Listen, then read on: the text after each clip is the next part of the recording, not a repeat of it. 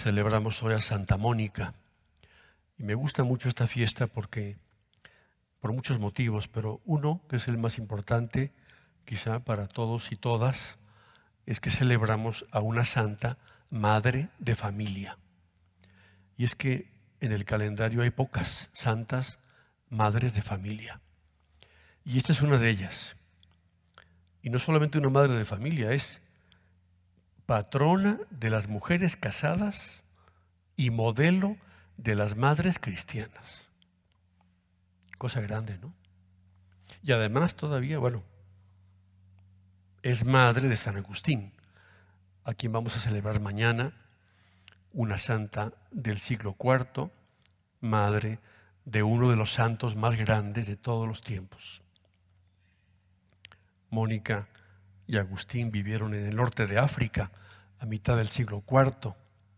En un país que se llama Argelia había una comunidad que se, se llamaba Tagaste, que ya no existe. El norte de África era muy cristiano en aquellos inicios de la iglesia.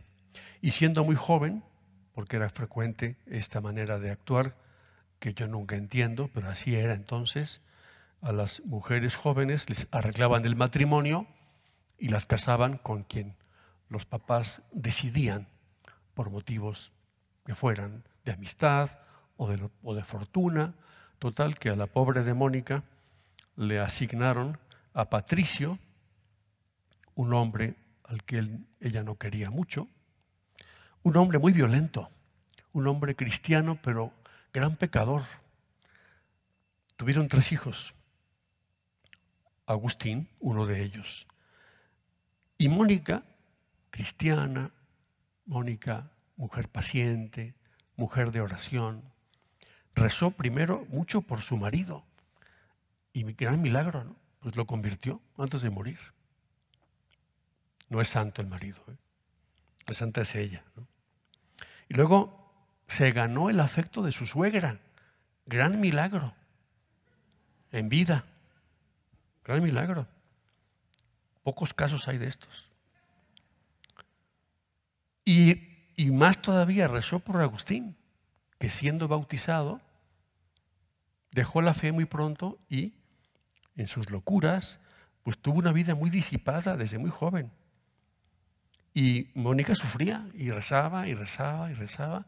Y Agustín, que es un genio, un hombre de una extraordinaria inteligencia, portentosa, Dicen que no hay persona más inteligente que Agustín y que Tomás de Aquino. Es posible.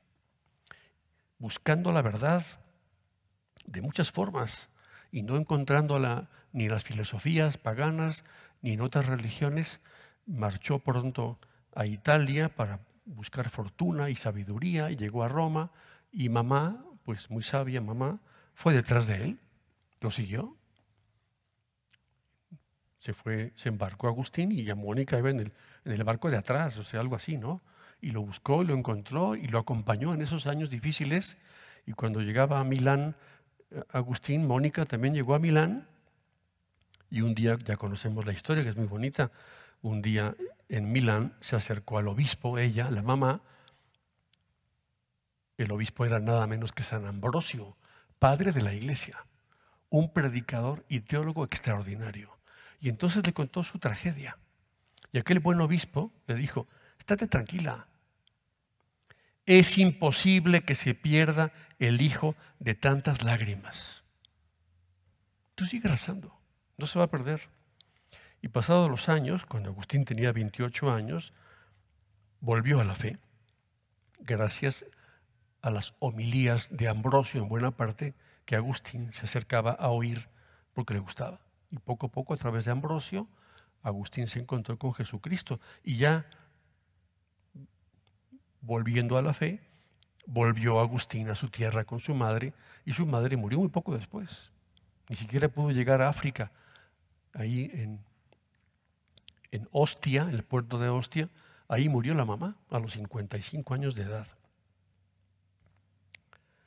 Agustín dice de su madre en las confesiones, en su autobiografía de su conversión, dice algo así respecto de su madre. Dice, me duelo tanto por haberla perdido.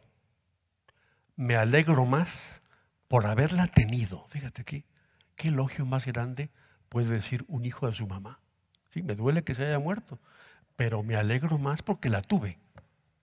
Todo se lo debía a ella. Decía el Papa Francisco en una humilía este, en un día como hoy, ¿cuántas lágrimas derramó esta santa mujer por la conversión del Hijo?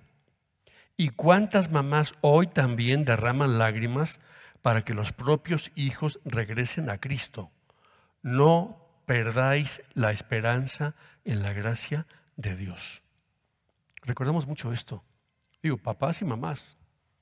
Yo oigo muchas veces, es que mi hijo, es que mi hija, es que... Pues acuérdate de Mónica y reza por, reza, réjale a ella, pídele a ella.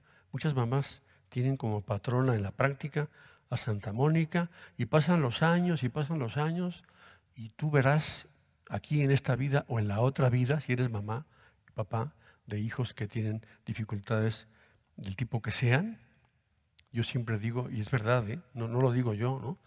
Nada se pierde. No hay ninguna oración que hagamos por una persona que se pierda esa oración. Da fruto a la oración siempre, siempre. Ahora, mañana, dentro de 10 años, dentro de 50 años. No, no perdamos de vista esto.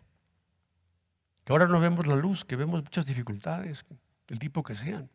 Todo lo que rezamos todos los días tiene siempre un fruto sobrenatural porque Dios nunca deja de oír y de atender la oración.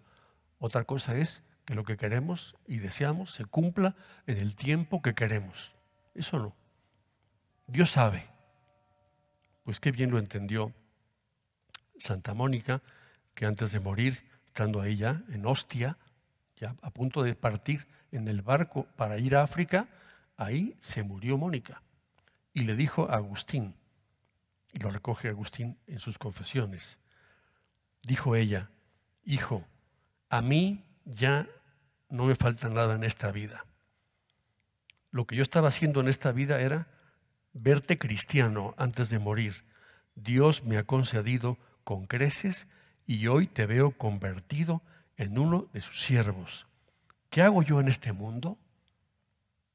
Pues se fue Mónica con la alegría de ver a su hijo convertido y no lo vio sacerdote y no lo vio obispo y no lo vio teólogo ni doctor de la iglesia, pero ella, feliz de la vida, se fue de este mundo habiendo visto a su hijo volver a la fe.